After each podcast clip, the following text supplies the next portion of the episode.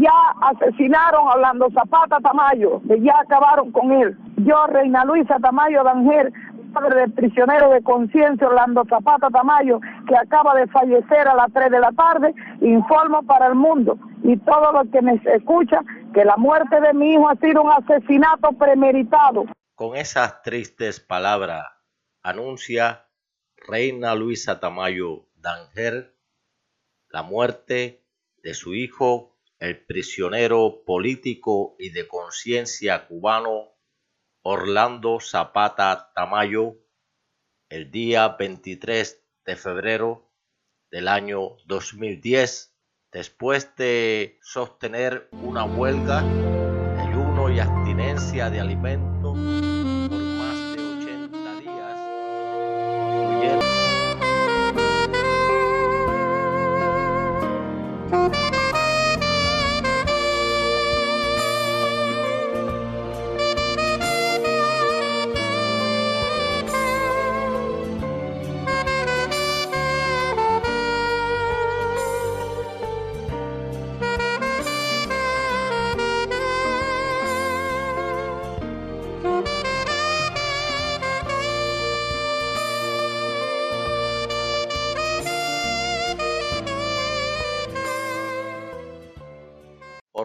Zapata Tamayo fue detenido el 6 de diciembre del 2002 por agentes del Ministerio del Interior o grupos de enfrentamiento del Departamento de la mal llamada Seguridad del Estado cubano y acusado de desacato llevado a prisión por varios meses hasta el día 20 de marzo del año 2003 fue liberado para ser apresado nuevamente varios días después en torno a la conocida ola represiva o primavera negra de Cuba, donde 75 activistas de la sociedad civil opositores, periodistas independientes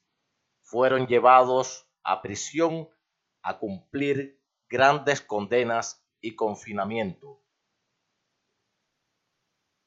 Para el día 20 de marzo, Orlando Zapata, arrestado nuevamente, fue llevado a la prisión y condenado a tres años en el mismo tiempo en que se condenaban a las víctimas de la ola represiva, realmente la sentencia de Orlando Zapata a tres años pareciera que no fuera él uno más de esa ola represiva.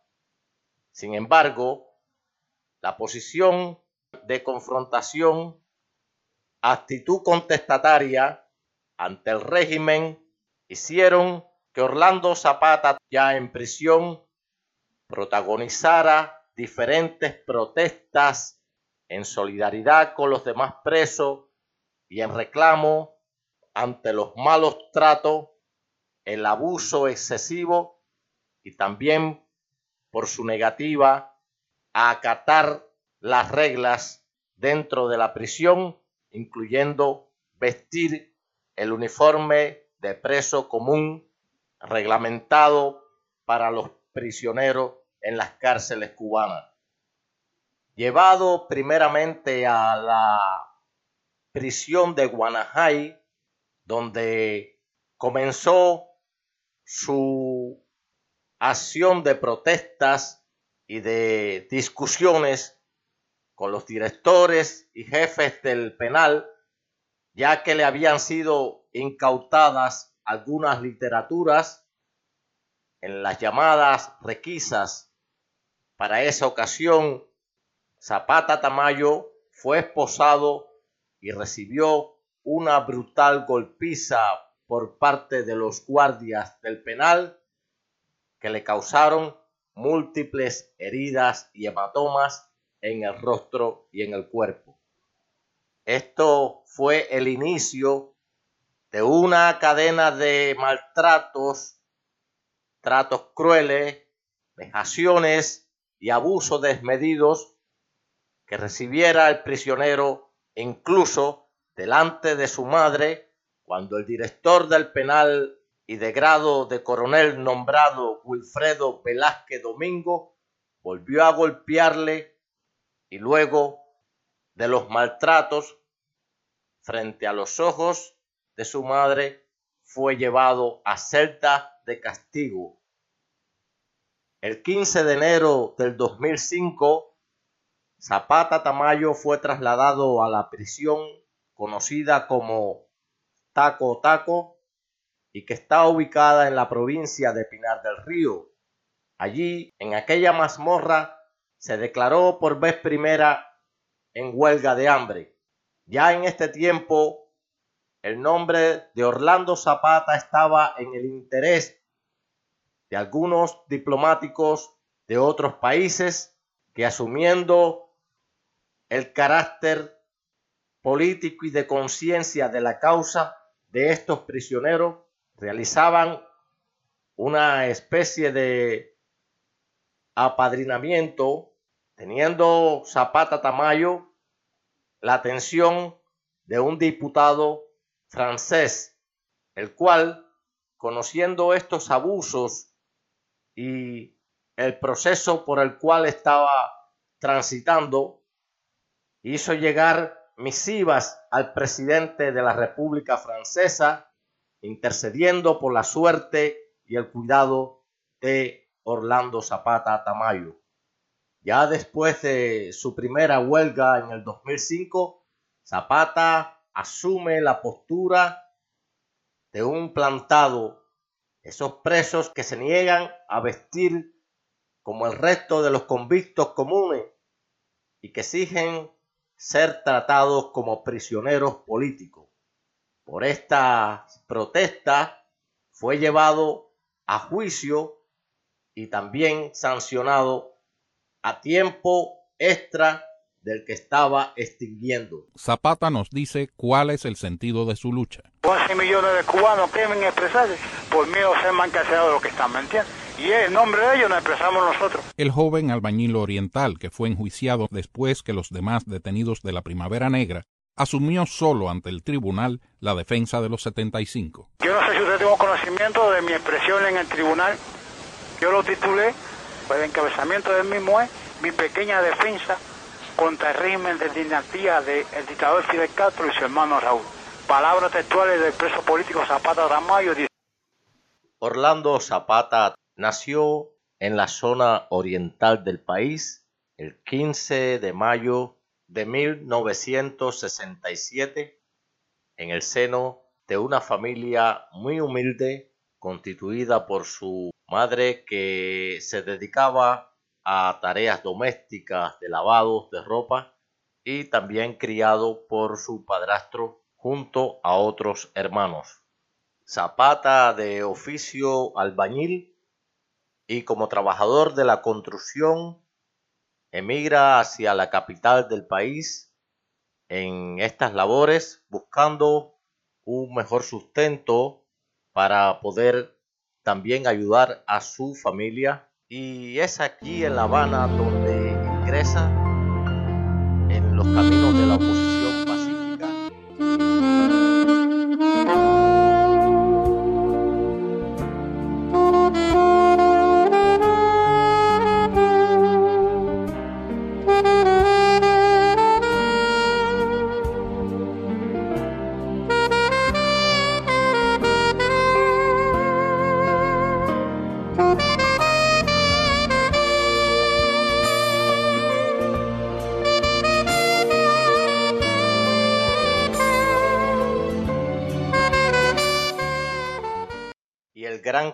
de Orlando Zapata comenzó y fue incrementándose hacia su persona todo tipo de abuso, vejaciones, incluso hasta la persona de su propia madre también fue dañada, lastimada en diferentes ocasiones.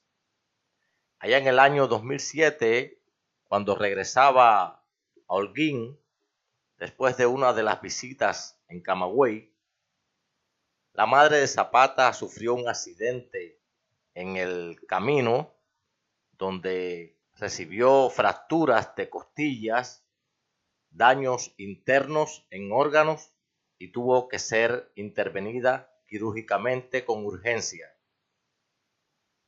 Por su parte, Orlando Zapata, víctima de robos de sus pertenencias, de sus alimentos, en varias ocasiones, sobre todo en el tiempo en que se plantaba en protesta y era trasladado a celdas de castigo. No escapó Orlando Zapata de los sicarios y presos que a cambio de favores y de estímulos eran ordenados por los militares del penal a cambio de visitas y pabellones y otros beneficios, quizás rebajas en sus condenas, para que hicieran el sucio trabajo a los carceleros y se dedicaran a golpear y a intimidar a los presos políticos.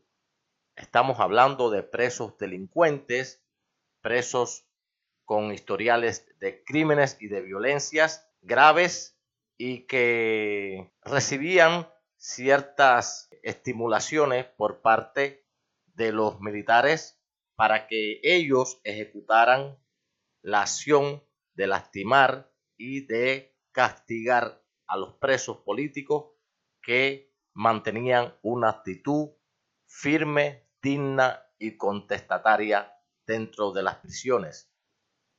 Una de las golpizas más críticas recibida Orlando Zapata precisamente por este tipo de, de elementos al servicio de la dictadura fue el 21 de marzo en el año 2008.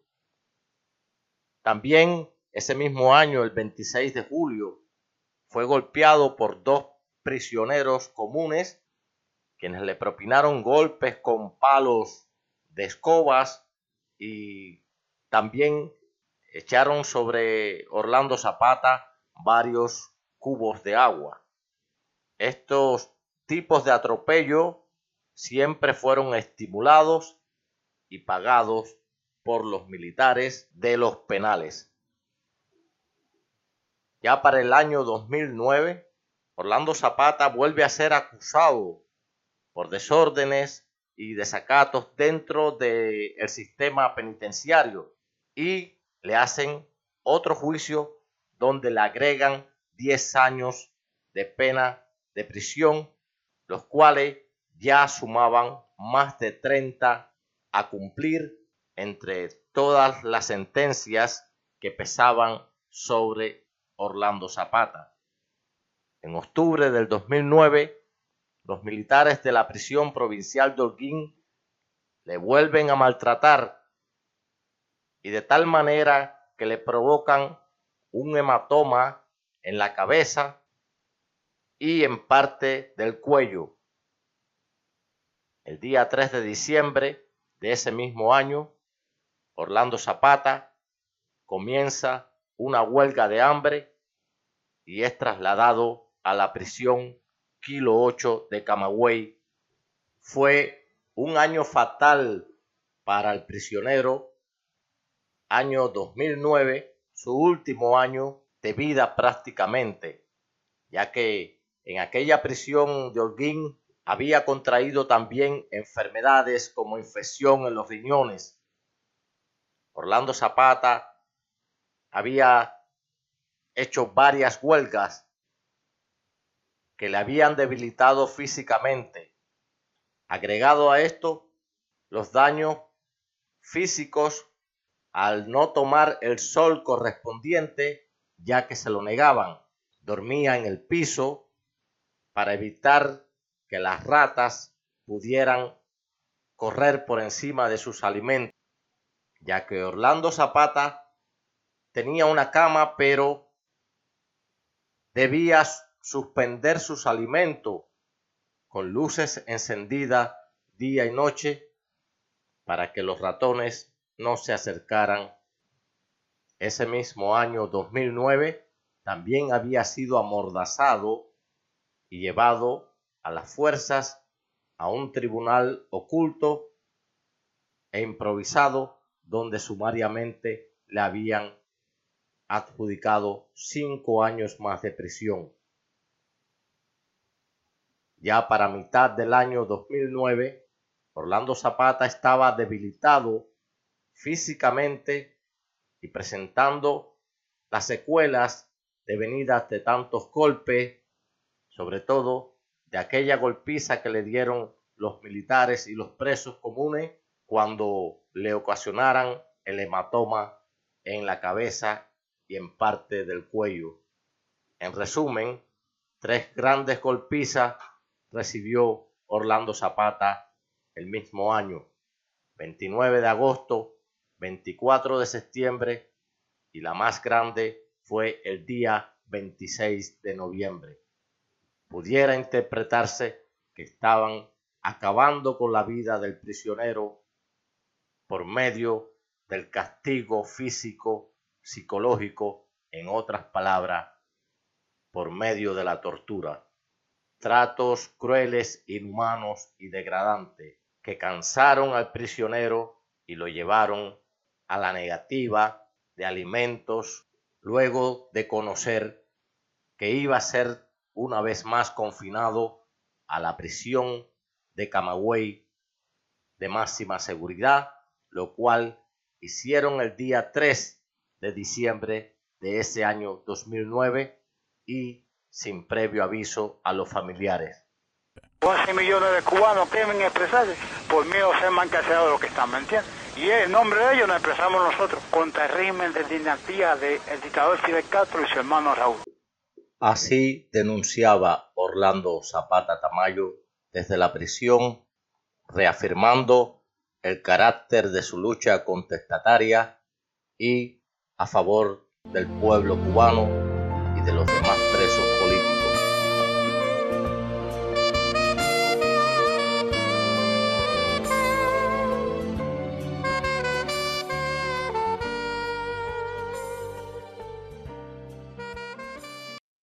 ...23 de febrero 2022...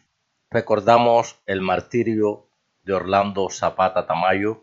...un hombre un cubano, un humilde constructor, un disidente, un opositor pacífico al sistema castrocomunista que entregó su vida al negado a los conceptos y los principios de dignidad inherentes a todo hombre.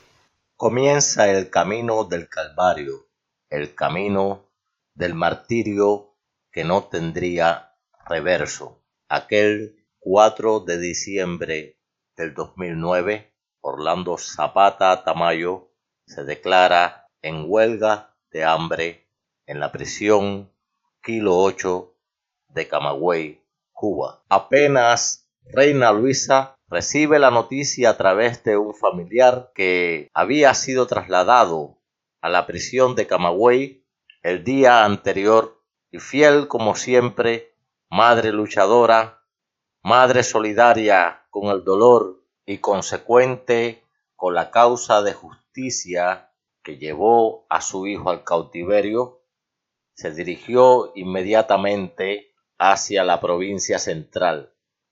No se lo dejaron ver, sino que le transmitieron que el prisionero debía acatar los reglamentos y las órdenes del Ministerio del Interior y de las prisiones que debía comerse la comida del penal y vestir con el uniforme establecido que usan los presos comunes.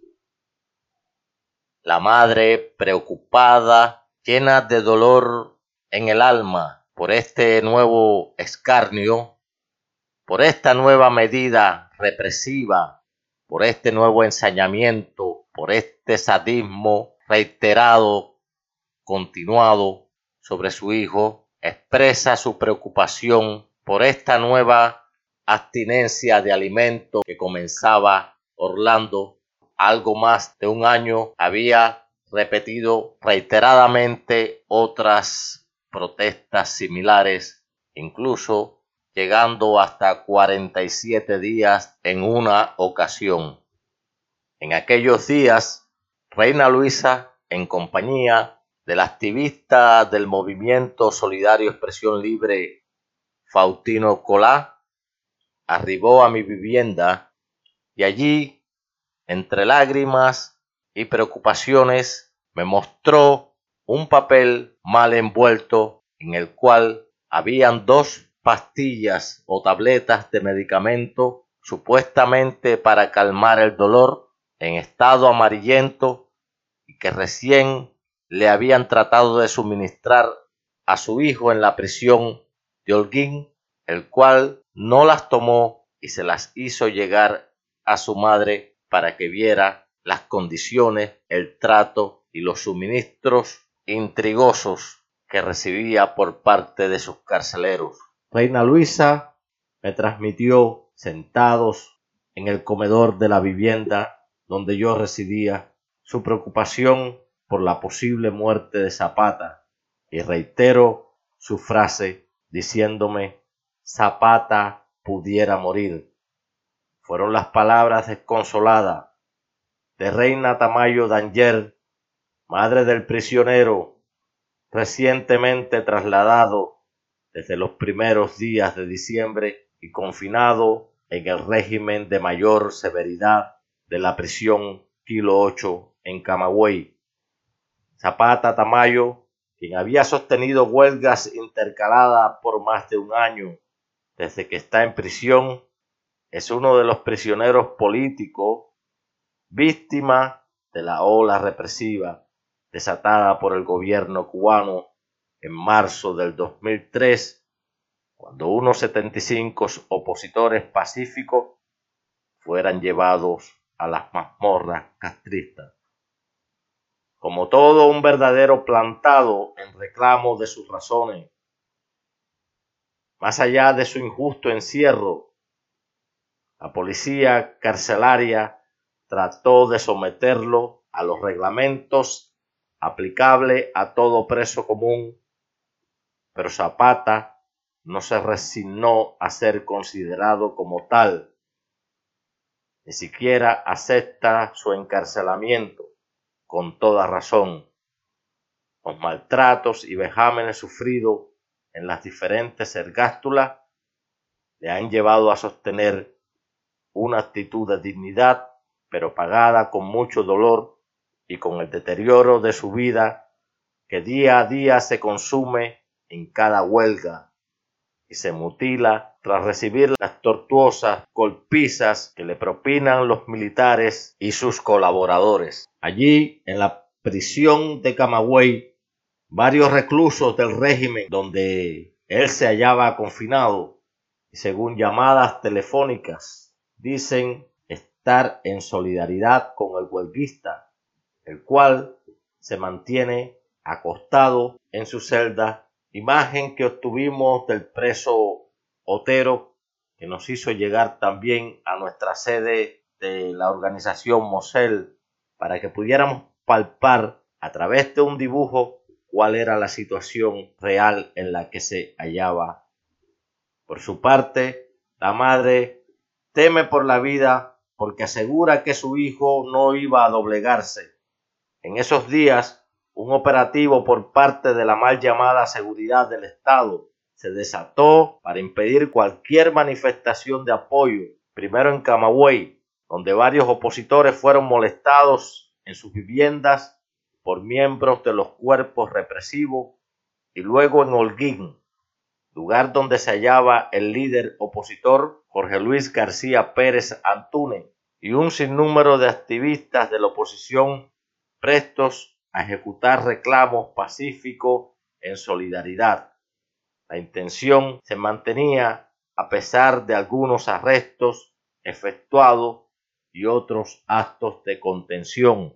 Cerca del día 20 de diciembre y luego de haber estado en mi vivienda, Reina Luisa fue deportada y fue burlada, llevada en un carro del Departamento de Seguridad del Estado en compañía de dos activistas de la Alianza Democrática Oriental que la acompañaban en solidaridad y en apoyo, pero esto no retractó a Reina, quien inmediatamente regresó al día siguiente a la provincia de Camagüey, donde también recibió atropello de un supuesto bicicletero que en medio de la calle le golpeó con la bicicleta. Pasaron los días y el huelguista no desistió, no se desplantaba, se mantenía firme, aferrado a su reclamo y a su sentido de justicia, a sus principios incondicionables. Su salud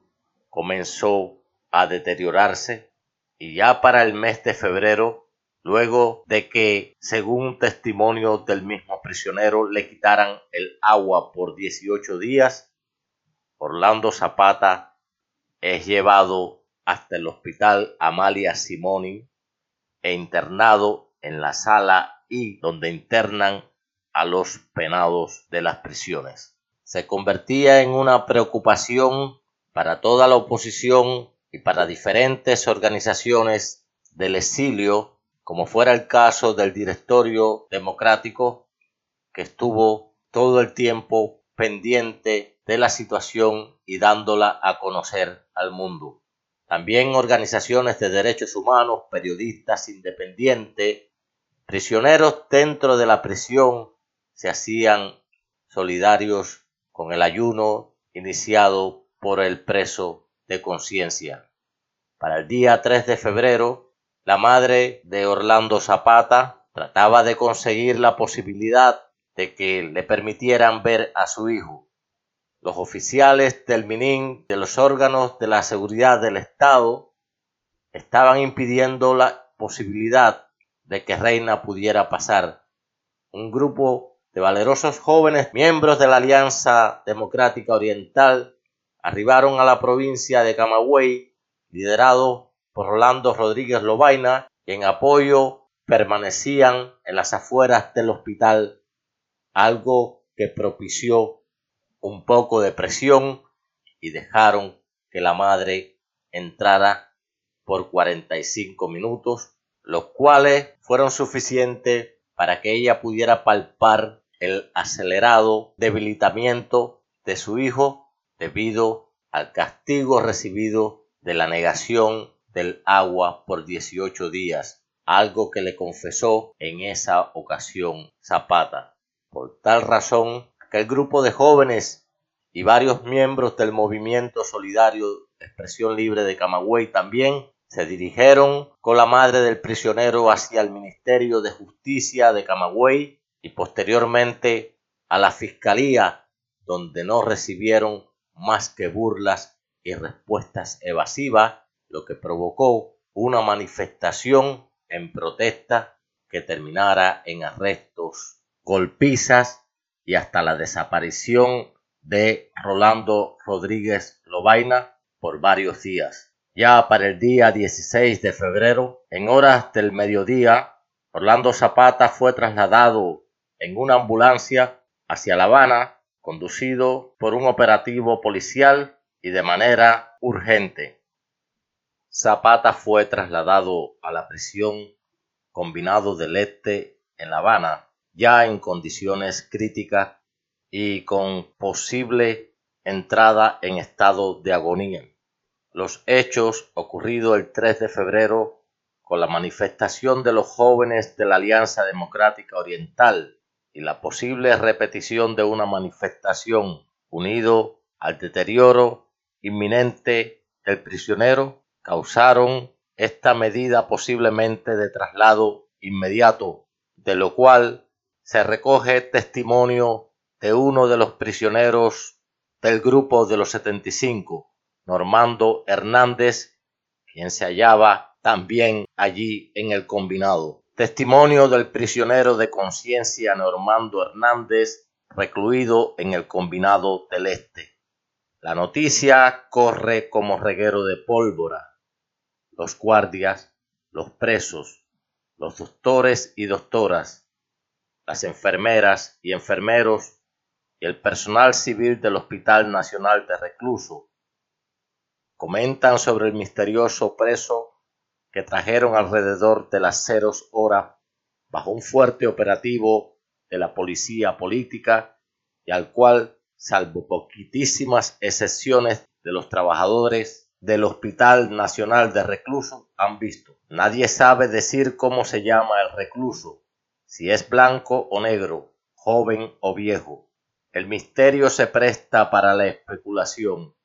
Es un preso político de Camagüey al que los guardias le dieron una paliza y está grave, dicen unos. Otros afirman, es un preso político que se está muriendo y lo trajeron de Camagüey para que muera en La Habana. La mayoría asegura, es un preso político que trasladaron desde Camagüey porque lleva como 80 días en huelga de hambre y se está muriendo. Todos coinciden es un preso político. Lo trajeron de Camagüey y está grave. Los militares de la seguridad del Estado guardan silencio. Proseguimos con el testimonio de Normando Hernández. Oficiales del Ministerio del Interior tiran un cable telefónico por la azotea del hospital e instalan un puesto de mando en el cubículo 2 de la sala de terapia intensiva, a la cual no dejan entrar ni a los guardias de la institución médica. Monitorean todo lo que ocurre en el cubículo 3, donde muere lentamente un prisionero de conciencia. Y según el testimonio de Normando Hernández, también preso de conciencia de la ola represiva, la primavera negra de marzo del 2003, quien se hallaba también en el hospital recluido, nos cuenta cómo la llegada de Zapata se corre como una pólvora todos coinciden con que es un prisionero y que ha llegado en un estado deplorable, casi muriendo, y la policía política, el alto mando del Minin conocían este posible o inminente final que se le venía muy pronto a la situación del prisionero y lo callaron hasta el último instante, lo manipularon, lo escondieron una vez más a sus familiares, como todo el desprecio que le infligieron en siete años de reclusión, maltratos, engaños, mentiras, deportaciones, abusos, crímenes, crímenes, crímenes de un sistema sádico que humilló hasta lo más bajo a un ser humano digno, hombre, hijo de nuestra tierra, con sueños de libertad y el corazón convencido de la justicia por la cual había optado vivir, sufrir y ahora morir. Según Reina Luisa Tamayo, todo lo que estaba aconteciendo allí en el hospital del combinado del Este era como un secreto de Estado, era un misterio del cual no le daban a ellos parte con toda franqueza, sino que dejaban entrever que había ciertas preocupaciones y que estaban tomando medidas para hacer el papel de Poncio Pilato, ya que según el testimonio de Reina, a su hijo lo grababan continuamente, lo monitoreaban con cámara le tomaban fotografías todo el tiempo, tomando posibles muestras para enjuagar el rostro del sistema que llevó hasta el martirio a un hombre por el solo hecho de disentir. Continuando con el testimonio de Normando Hernández, leemos las siguientes estrofas. Pasan uno, dos días, el 18 de febrero y comienza a filtrarse lo que tan oculto quieren mantener los militares de la policía política. El preso de conciencia en verdad está grave, se está muriendo. Su nombre, Orlando Zapata Tamayo. Zapata está conectado a equipos médicos que controlan sus signos vitales y otros que lo mantienen respirando con vida. También lo alimentan por vía parental pero ya es tarde. El daño es irreversible. Quienes lo vieron llegar señalaron, este hombre ya está muerto. Los guardias de la prisión de Kilo 8 le dieron una salvaje paliza y después, sin darle ninguna asistencia médica, lo escondieron en una celda de castigo durante 18 días para que nadie viera las lesiones que le provocaron. Además, este tiempo lo mantuvieron sin ofrecerle agua para obligarlo a desistir de la huelga de hambre. Su señora madre reina Luisa Tamayo pudo contestar perdón, las lesiones que le provocaron los militares cuando lo golpearon. Tenía hematomas en la espalda, los hombros y otras partes del cuerpo, señaló Reina. Zapata no responde al llamado de su madrecita. Está inconsciente, tiene algodones encima de los ojos y también está un poco rígido. Se encuentra muy grave aseguran los médicos a la señora Tamayo. El domingo 21 de febrero, la peregrinación de médicos al Hospital Nacional de Reclusos continúa. La ambulancia sigue entrando a todas horas, hasta por la madrugada. Trae aparatos médicos, medicamentos y sabrá Dios cuántas cosas más en el sentido bueno y malo de la palabra pero es por gusto. La vida de Zapata se apaga poquito a poquito. Zapata Tamayo está llegando a su fin. Se está muriendo. Hace algunas horas entró en coma. No lo pueden ni mover, pues le podría ir en ello la vida. Un riñón no le funciona. Los doctores se ven asustados, los militares también Pasada las 9 pm ocurre lo inconcebible. Zapata es trasladado al hospital Hermanos Ameijeiras. Lo sacan de la sala de terapia intensiva del hospital de recluso, acostado en una camilla. Lleva un suero puesto, tiene vendas que cubren todo su rostro y que sólo dejan ver los agrietados labios que rodean un tubo plástico que tiene introducido en la boca. No da signos de vida y su cuerpo consumido por ochenta y dos días en huelga de hambre va tapado con una sábana blanca hasta el cuello. Hay que trasladarlo con cuidado. No se puede mover, dice un médico a quienes cargan la camilla. Y termina su testimonio Normando Hernández con estas palabras. Hoy más que nunca, usted vive Zapata, usted no ha muerto. Los dignos cubanos y cubanas lo honran, lo glorifican y lo recuerdan en nuestro himno nacional que dice, morir por la patria es vivir. Todo fue una obra de teatro, todo fue una escena de bajeza, la más vil de todas las bajezas.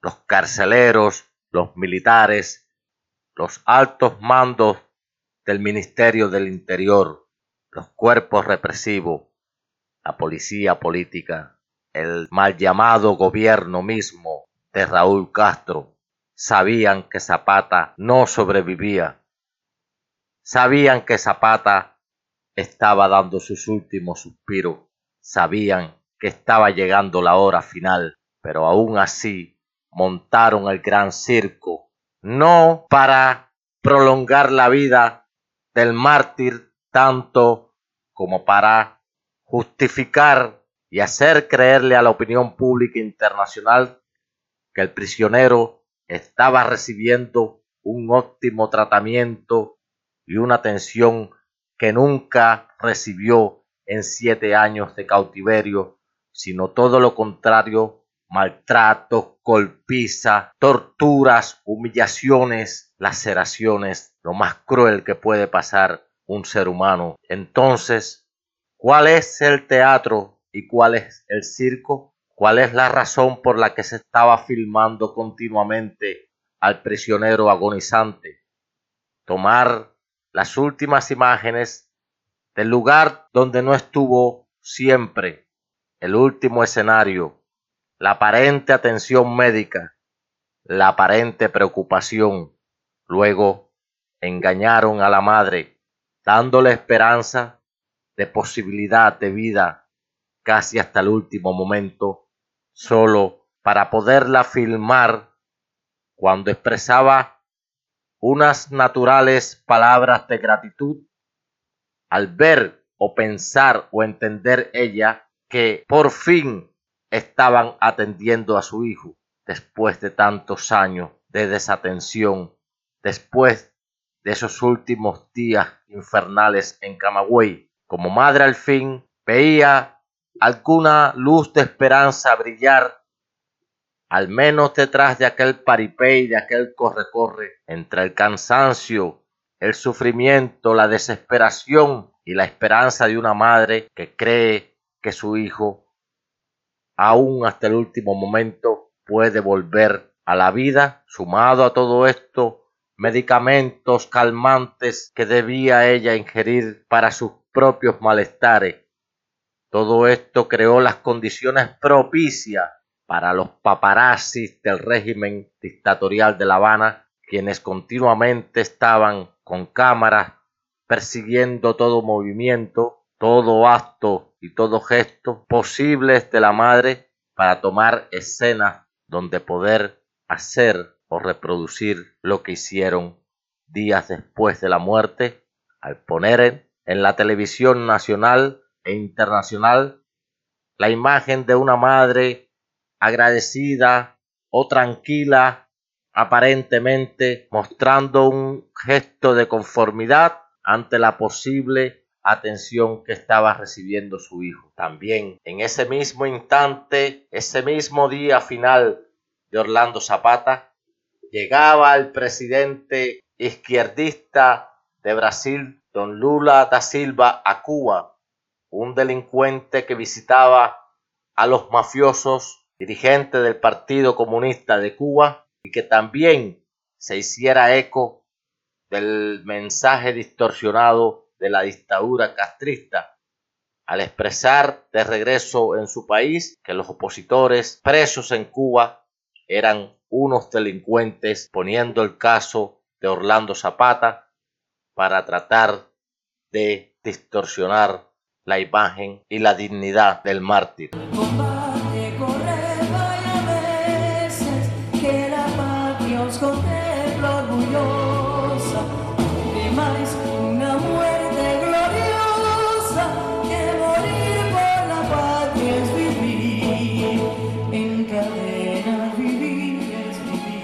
Pues las limitaciones que me hicieron el 18 de mayo en un juicio privado, ¿me entiendes? Tengo de los seis procesos judiciales, que tengo ocho en total, tengo cuatro procesos judiciales privados y dos en público, ¿me entiendes? Donde yo hago expresiones de los 75, lo he hecho a lo largo de todos los procesos judiciales míos, ¿me entiendes? Vengo en nombre de los 75, vengo en nombre de la libertad. Cristiano y devoto de la Virgen de Regla, Orlando Zapata decía que en Cuba había que predicar dos evangelios. Predicando el evangelio de la libertad, porque hoy nosotros estamos predicando dos libertades. La libertad cristiana, que usted sabe que en nuestro país, desgraciadamente, hay un ateísmo y es debido, ¿me entiende?, a esas mismas persecuciones a la iglesia, a los fundamentos cristianos, ¿me entiende? Y predicamos el evangelio cristiano y el evangelio de la libertad. En su despedida recordó a otros cubanos que sacrificaron sus vidas buscando libertad sin sospechar que él mismo sería un día un mártir de la libertad de Cuba. Como me despedido a lo largo de estos seis años de confinamiento, viva la oposición interna, viva la dama de blanco, vivan eternamente, ¿me entiendes? Y en libertad y en el aniversario de nuestro hermano asesinado, nuestro hermano hundido el 13 de julio del 94, nuestro hermano el 24 de febrero, y en nombre de todo y lo del exilio de Cuba, viva la patria de Varela, de Martí, libre y democrática para siempre. Viva Cuba libre a Fidel Castro.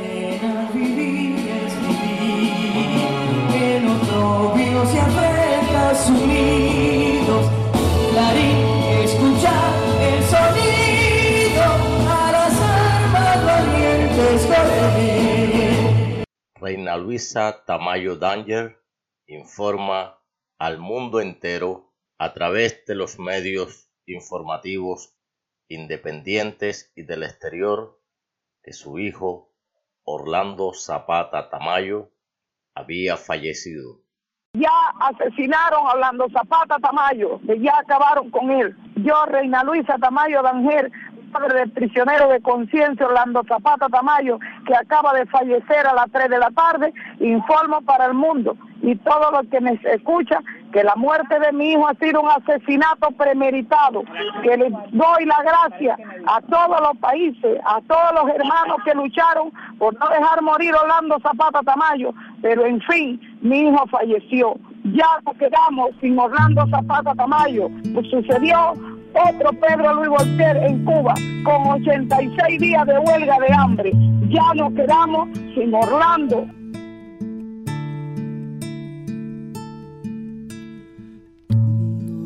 Tú dijiste que la muerte no es el final del camino que aunque morimos no somos carne de un ciego destino. Tú nos hiciste, tuyo somos.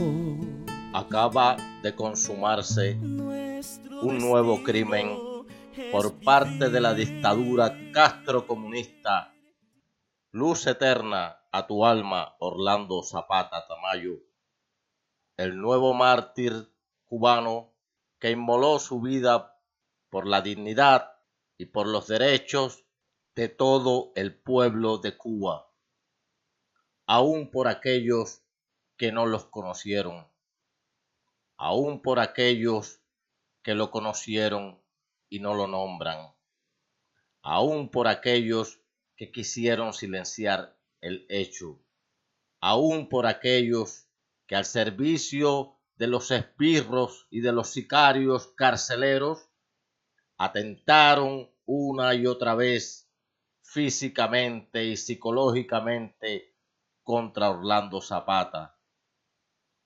Ve camino hacia la casa del Padre Eterno. Descanse tu alma y sea en compensación por todo el dolor, por tu propio calvario, por esa cruz que llevaste sobre tu vida por siete largos y sufridos años en las mazmorras crueles del castro comunismo en Cuba. Dale, Señor, a Orlando Zapata Tamayo el descanso eterno y la luz perpetua brille para él.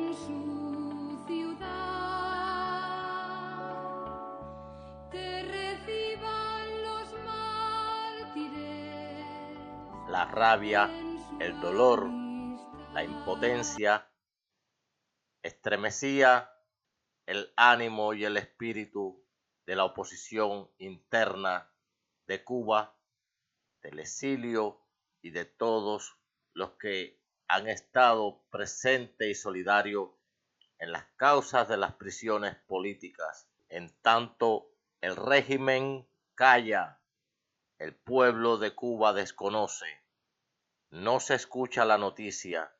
La noticia vuela de medios en medios en el mundo externo, fuera de la isla, y encuentra espacio en muchos lugares del planeta, menos en Cuba. En Cuba, un silencio total, la censura y la complicidad no pueden informar de la nueva crueldad consumada dentro de las ergástulas cubanas. En cambio, el dictador y tirano en turno Raúl Castro hace una breve mención al hecho por medio de una pujada burlesca y disfrazada de confesión de lamentación por la vida de un hombre que acababa de fallecer y que según este dictador se sumaba a los efectos de las diferencias entre Estados Unidos y Cuba. Luego, para acentuar más su cinismo, expresó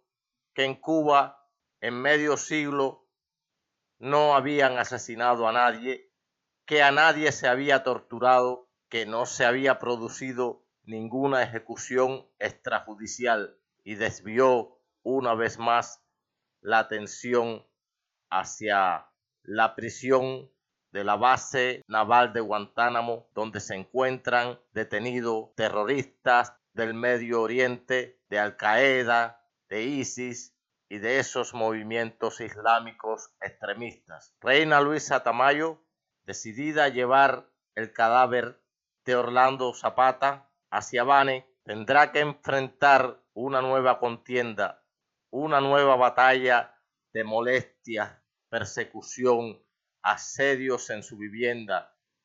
Desde ese mismo instante en que muere Orlando Zapata, la disidencia interna empieza a sentir el cerco y la represión por parte de la policía política castrista a fin de evitar que el sepelio de Orlando Zapata se efectuara con la presencia de activistas del país entero y que le despidieran con un merecido homenaje allí junto a su madre, junto a la tumba, decirles el último adiós.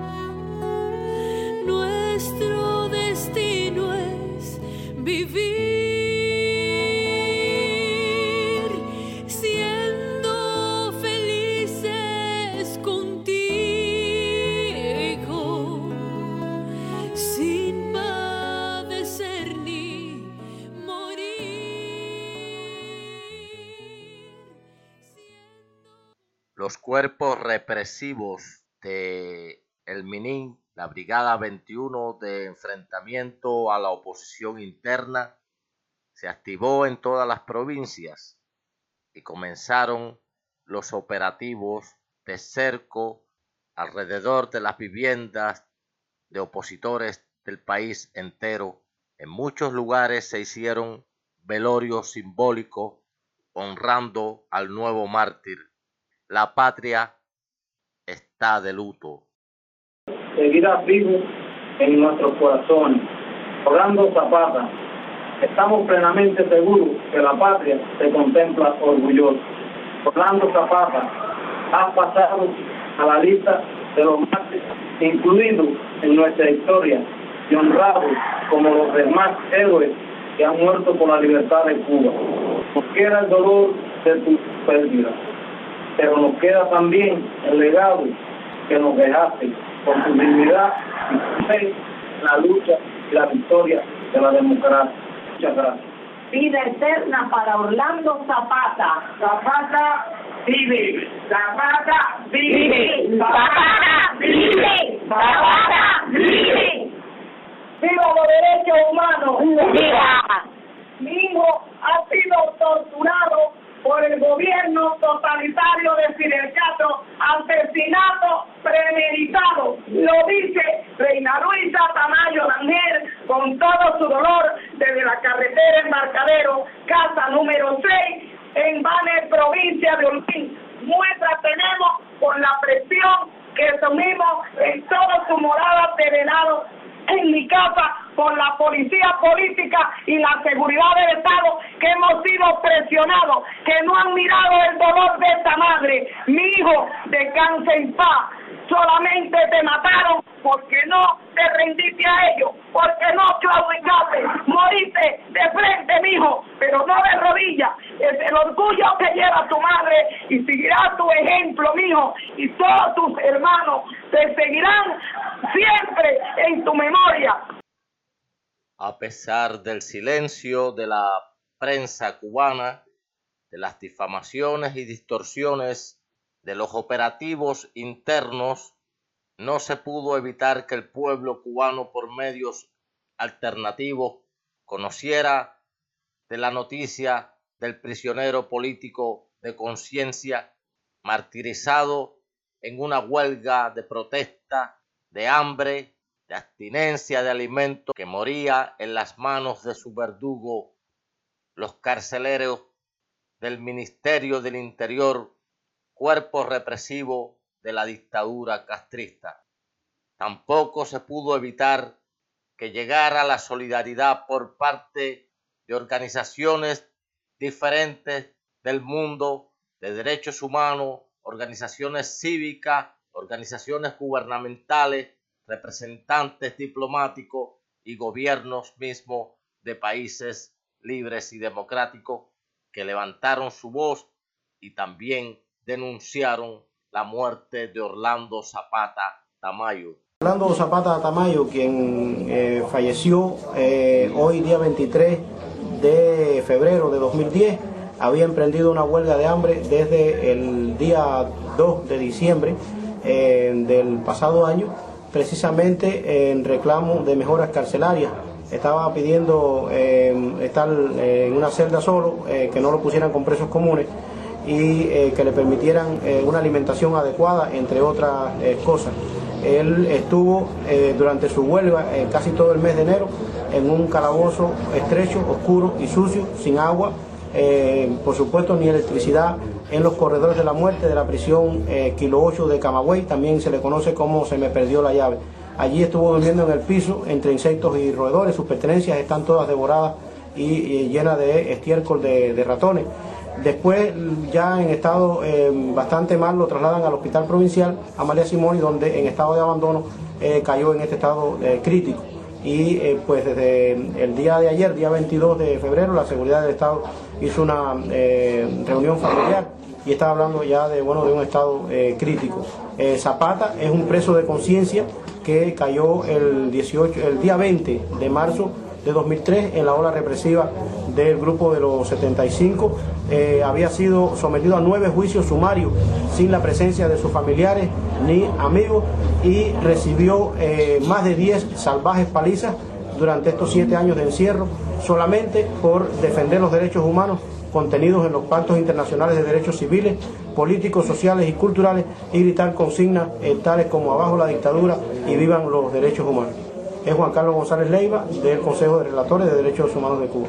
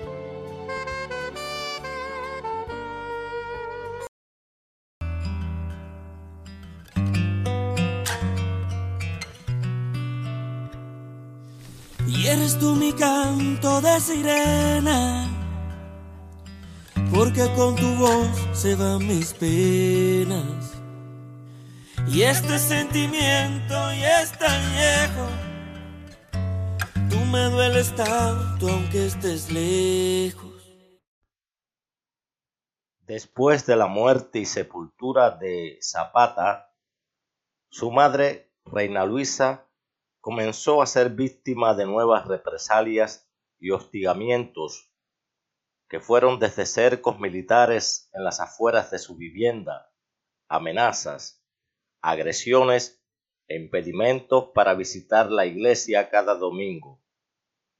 Varias activistas se sumaron en compañía a la madre del mártir para acompañarla en su dolor en las caminatas dominicales a la iglesia y luego al cementerio de la localidad. Pero esto hizo reaccionar a la fuerza represiva de la mal llamada seguridad del Estado, específicamente de los grupos de enfrentamiento de la sesión 21, que activaron a decenas de militares, tantos mujeres y hombres, para hostigar a la madre y plantarle un cerco terrorífico, a fin de limitarla en su circulación y seguir con el método de desestabilización psicológica. El día martes 11 de mayo, Reina Luisa se dirigió al cementerio en Vanes y se alteró al encontrar que habían profanado la tumba de su hijo, tratando infructuosamente de borrarle el nombre grabado en el cemento de la losa, también se habían llevado un ramo de flores artificiales que ella había depositado en la tumba. Estas represiones dominicales se hicieron una constante semana tras semana, mes tras mes la madre del fallecido opositor y preso político cubano Orlando Zapata, Reina Luisa Tamayo Danger, declara que se volverá a tirar a las calles para defender el ideal de su hijo después de que la habitual marcha del domingo en la localidad de Vanes, provincia de Holguín, concluyese con más de 30 activistas presos. Su muerte no ha sido en vano como nosotros tenemos escrito en nuestra casa en el frente, Orlando Zapata, tu muerte no ha sido en vano, continuaremos tu lucha y así ha sido y así seguirá. Su muerte tiene o su asesinato un antes y un después para todo el pueblo cubano. El pueblo cubano tiene hombres que están dispuestos a dar su vida por los derechos de todo un pueblo y por eso hoy lo estamos honrando. El grito de Zapata vive se convirtió como el repicar de una campana cada domingo y frente a cada cerco represivo que trataba de impedir el paso a la familia de Zapata y también en protesta sentida cuando cualquier activista de la zona u otras provincias trataban de acercarse a la familia y eran interceptados. El sitio represivo y castigador se prolongó por más de un año hasta el mes de junio del 2011 en que la familia determinó exiliarse y trasladar las cenizas de Orlando hasta un lugar donde depositarlas en paz. La familia Zapata arriba a Miami el 9 de junio de 2011, luego de meses de ser víctimas de desmedido acoso, repudio, maltrato desmedido, la represión, la agresión, los ataques de las turbas callejeras compuestas por los oportunistas defensores del régimen, también golpeada Reina Luisa en La Habana junto a las marchas pacíficas de las gloriosas damas de blanco. Libre al fin del acoso y la persecución de la seguridad del Estado cubano, Reina Luisa Tamayo se proyectó hacia el futuro. En el futuro yo pienso que pronto Cuba sea libre. Y le doy, mi mensaje es de la familia Zapata, la gracia al pueblo de los Estados Unidos, al gobierno y a todas las personas que han luchado para que hoy nosotros, esta familia, se encuentre en un país libre y que la ceniza de mi hijo descanse en paz, no como se encontraba en Cuba.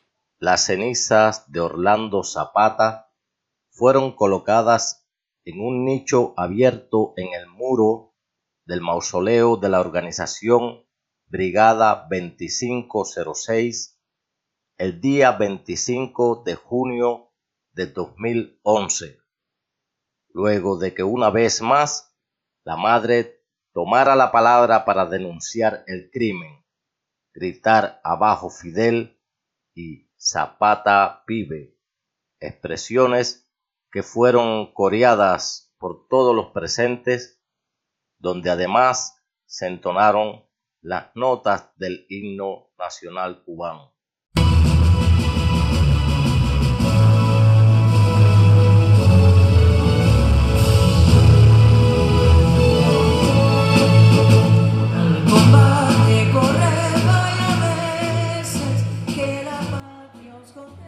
Y a continuación doy lectura a algunas notas registradas en un blog bajo el titular de Reina Luisa Tamayo.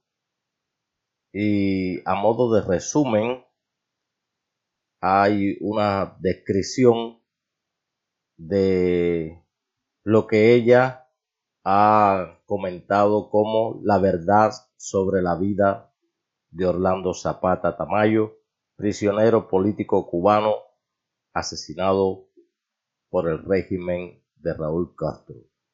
Mucho se ha hablado en los medios oficiales de Cuba de mi hijo, el joven negro Orlando Zapata Tamayo. Se ha mentido mucho y se ha dicho que mi hijo era un criminal y que no lo dejaron morir. La verdad es que mi hijo lo asesinaron, que a mi hijo lo dejaron morir en una huelga de hambre por exigir sus derechos y por defender la libertad de su pueblo. Hoy quiero contar quién fue Orlando Zapata, defensor de los derechos humanos y mi querido hijo. Orlando Zapata Tamayo nació el 15 de mayo del 1967 natural de Santiago de Cuba. Hizo su niñez en Santiago de Cuba y Antilla, provincia de Holguín, donde cursó sus estudios hasta noveno grado. Siempre fue de poco hablar, pero de un gran corazón hacia su familia y a todos aquellos que los trataron dando lo mejor de él al prójimo.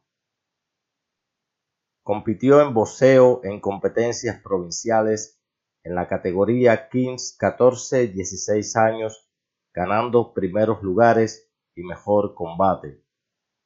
Luego inició su vida laboral graduándose de albañil con conocimientos elementales de carpintero y plomero, lo que le permitió trabajar en dichas calificaciones, obteniendo distinciones en varias oportunidades de mejor trabajador en contingentes en La Habana, aunque le planteaban ganar una suma, cuando terminaba la obra recibía menos cantidad. Producto a los engaños, se desvinculó, iniciando su trabajo por cuenta propia para subsistir.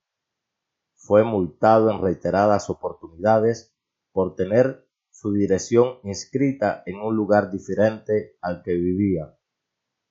A través de la fuente de trabajo que conseguía, fue como contactó la oposición, fundando una peña disidente en el Parque Central de La Habana con el activista Henry Saumel. Trabajó en el proyecto Varela, fue miembro del movimiento Alternativa Republicana y el Partido 30 de Noviembre, con las cuales hubo una activa lucha pacífica en contra del régimen de los Castro. Esto lo llevó a ser detenido en varias oportunidades. Zapata cayó en prisión el 6 de diciembre del 2002 en el barrio de Lawton, en La Habana, cuando intentaba participar en una reunión con Oscar Elías Pisset en la Fundación Lawton. Después de tres meses fue puesto en libertad sin juicio. Al iniciar el ayuno con Marta Beatriz Roque y otros activistas en protesta por haber encarcelado a varios activistas, entre ellos Bisset, es arrestado durante la redada de la Primavera Negra del 2003. Le celebraron un juicio sumario y le realizaron un juicio por el primer arresto y fue sancionado a tres años de privación de libertad con internamiento por resistencia, desobediencia y escándalo público por su postura contestataria al régimen. En total fue sentenciado a 57 años con seis meses, siempre manteniéndose plantado y alimentándose solo de lo que sus familiares le llevaban. Solo recibía en prisión agua, durmiendo en el piso con el habituallamiento de su casa. Su trayectoria por las distintas prisiones fue de objeto de maltratos físicos y psicológicos, dejando huellas en su cuerpo.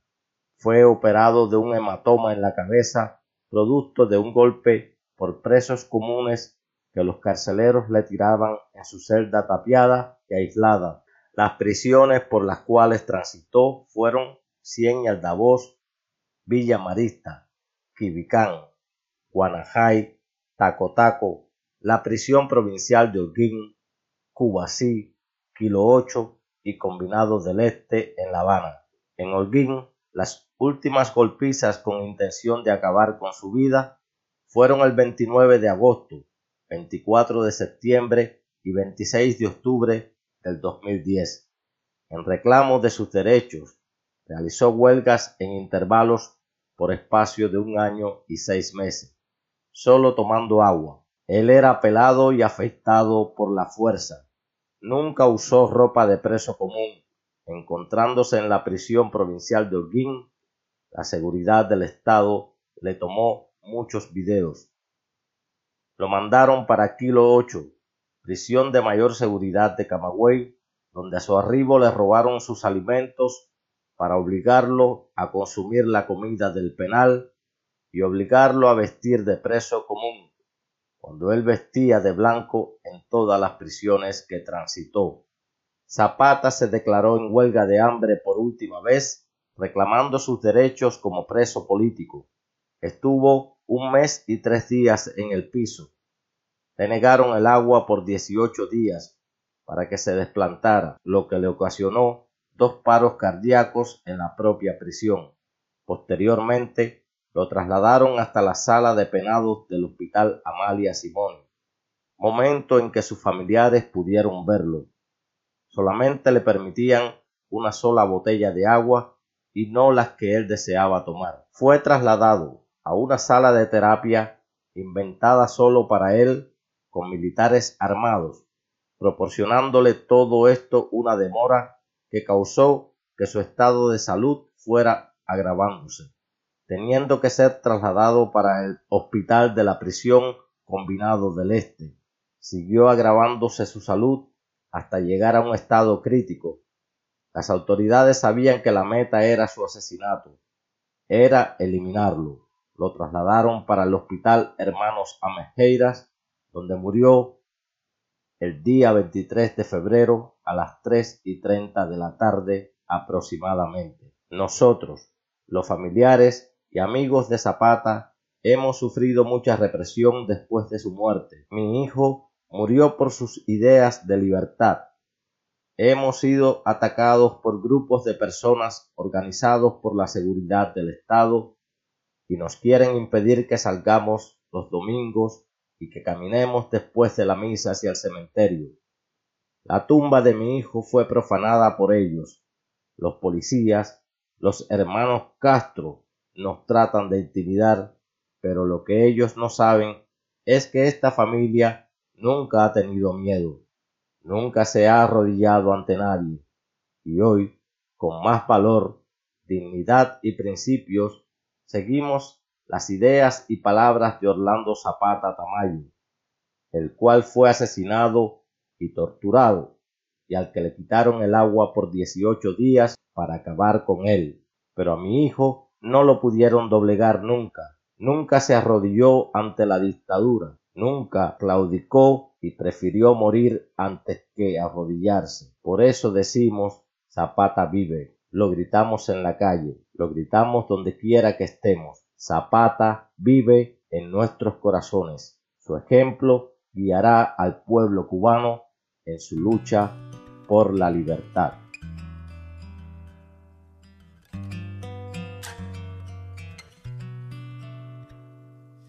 Y eres tú mi canto de sirena, porque con tu voz se van mis penas. Y este sentimiento ya es tan viejo, tú me dueles tanto aunque estés lejos. Y hasta aquí estas reseñas conmemorativas en el 12 aniversario del martirio de Orlando Zapata Tamayo. Gracias por escuchar, gracias por compartir. Mi nombre, Julio Romero Muñoz, exhortándolos a compartir esta historia muchas veces ignorada por las nuevas generaciones, por los cubanos de hoy y por aquellos que desconocen que la historia de Cuba también está hecha por el sacrificio de muchos hombres que han padecido a lo largo de estas seis infernales décadas de comunismo imperante en nuestro país y que han dado lo mejor de sí y su propia vida pagando inimaginables precios por llevarle la libertad a la Cuba toda y el cambio democrático que anhelamos todos.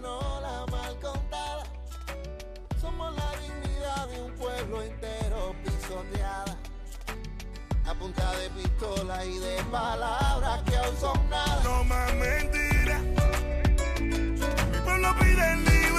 creando más doctrina. Ya no gritemos patria o muerte, sino patria y vida.